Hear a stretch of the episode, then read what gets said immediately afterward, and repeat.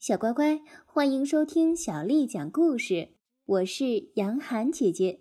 今天，杨涵姐姐继续为你讲的是《柳林风声》。好心的欢把他们各自按在一把高背椅子上烤火，吩咐他们脱下湿衣服、湿靴子。接着，他给他们拿来了睡袍和拖鞋，亲自用热水给鼹鼠洗小腿，用橡皮膏贴好伤口。直到把一切事情尽可能地安排妥帖，两只饱经风雪的动物在这种亮光和热气里，身体终于暖和了、干了，向前伸出疲倦的腿，背后听到摆桌子的逗人的乒乒乓乓声。这两只被风暴驱赶的动物，如今觉得像是进了安全港。刚离开不久的外面那个寒冷和渺无人迹的原始森林相距，已经不知道有多少英里远。他们遭到的苦难已经成为快要忘掉的噩梦。等到他们最后完全烤暖，欢请他们坐到桌边来。他已经忙了一通，把晚饭摆好了。他们原先饿得慌，可是等到他们最后当真看到摆在面前的食物时，倒真的成了问题，他们应该先进攻哪一样呢？因为所有的食物都显得那么诱人，先吃这一样，另一样是不是乐意等着，直到他们加以青睐呢？有好大一会儿没有办法谈话，等到慢慢的恢复谈话时，这种谈话也很叫人遗憾，是嘴里塞满食物说出来的。欢对这个却根本不在乎，他不管他们是把胳膊肘撑在桌子上，或者两个人同时说话，他不参加社交活动，也就认为这种事情根本不值得注意。我们当然知道他是不对的，他眼光太狭窄了，因为大家都很注意这些规矩，虽然花很多功夫才能说出个所以然来。所以你吃饭的时候也要注意哦。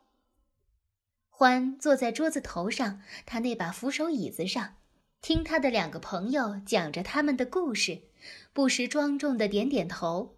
什么事情他似乎都不觉得奇怪或者吃惊，也从不插口说一句。我跟你们说过了，正是我一直说的。他不说他们该这样做，或者是该那样做，或者不该这样做，不该那样做。鼹鼠开始觉得。对他很有好感。等到晚饭最后真正吃完，每一只动物都觉得自己的肚皮如今鼓胀胀的。这会儿对什么人或者什么东西都一点儿都不在乎了，他们就又围坐在火光熊熊的大柴堆周围，觉得这么晚睡，这么自由自在，这么饱饱的，是多么快乐呀！他们随便的聊了一通以后，欢衷心地说：“好了好了，给我讲讲你们那边的事情吧。癞蛤蟆老弟如今过得怎么样？”河鼠严肃地说：“哦，越来越糟糕了。”这时，鼹鼠靠在高背椅子上，在火光中取暖，把脚翘得比头还要高，尽力做出真正悲伤的样子。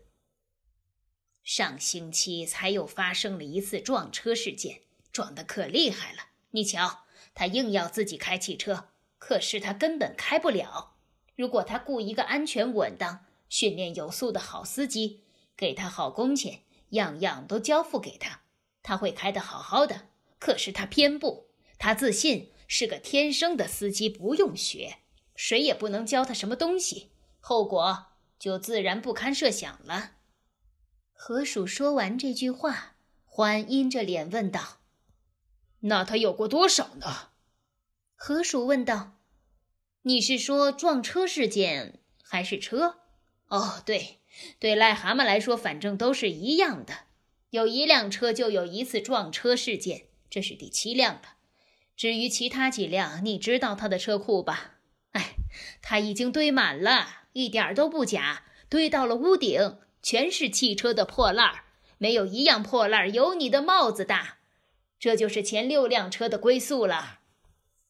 鼹鼠插进来说：“他已经进过三次医院。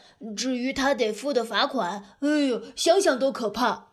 河鼠接下去说：“对，这还只是麻烦的一部分。癞蛤蟆有钱，这我们都知道。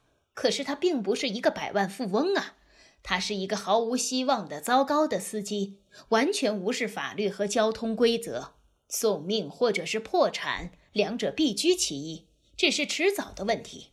欢啊，我们都是他的朋友，我们不该想点办法吗？”欢苦苦地思索了一阵儿。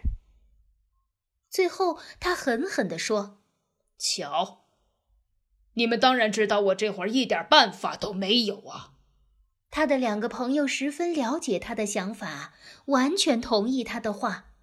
根据动物的规矩，在这种不合时宜的寒冬季节，不要指望一只动物会去做什么紧张的，或者冒险的，或者哪怕是温和的事情。此时此刻，他们全都。瞌睡朦胧，有一些还真睡了。他们全都多少受天气的影响。他们在艰难的日日夜夜里，全都在休息。在这些日子里，他们的每块肌肉都要经受严峻的考验，每点精力都极度紧张。欢接下去说：“那好吧。”但等年头真的转变了，夜又短了，日又长了，睡到半夜就醒来，觉得心神不定，想天一亮，实在巴不得天没亮就起来干点什么。你们知道？两只动物都庄重的点点头，他们真的知道。欢又说下去：“那好，到了那时候，我们那就是你和我，还有我们的这位朋友鼹鼠。”我们要狠狠的管住癞蛤蟆，我们不能容忍它胡作非为。我们要使它恢复理智，必要时就使用武力。我们要使它成为一只有头脑的癞蛤蟆。我们要……你睡着了，河鼠。河鼠猛地醒过来，回答说：“呃，我没有。”鼹鼠哈哈笑起来说：“吃完晚饭以后，他已经睡着两三次了。”鼹鼠自己觉得很清醒，甚至很生猛，虽然他自己也不知道是为什么。这自然是因为它生下来就是在地下生活的动物。欢这个家的环境完全适合它，使它觉得像是在自己的家里一样。而河鼠呢，每天晚上睡在卧室里，窗子开向一条微风习习的河。自然觉得这里空气凝滞和压抑了。欢说着，站起身子，拿起扁平的烛台。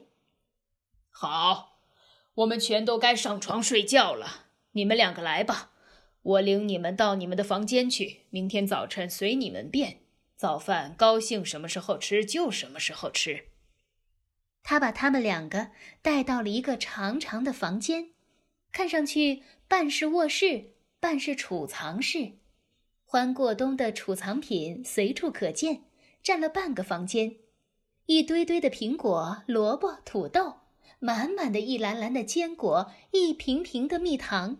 空出来的地板上放着两张白色的小床，看上去又软又诱人。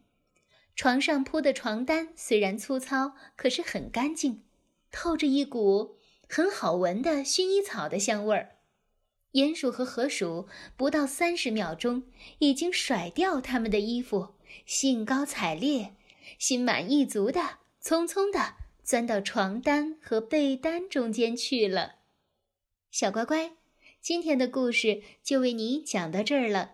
如果你想听到更多的中文或者是英文的原版故事，欢迎添加小丽的微信公众号“爱读童书妈妈小丽”。接下来的时间，我要为你读的是唐朝诗人刘禹锡写的《望洞庭》。湖光秋月两相和，潭面无风镜未磨。遥望洞庭山水色，白银盘里一青螺。湖光秋月两相和，潭面无风。镜未磨，遥望洞庭山水色，白银盘里一青螺。湖光秋月两相和，潭面无风镜未磨。遥望洞庭山水色，白银盘里一青螺。小乖乖，晚安。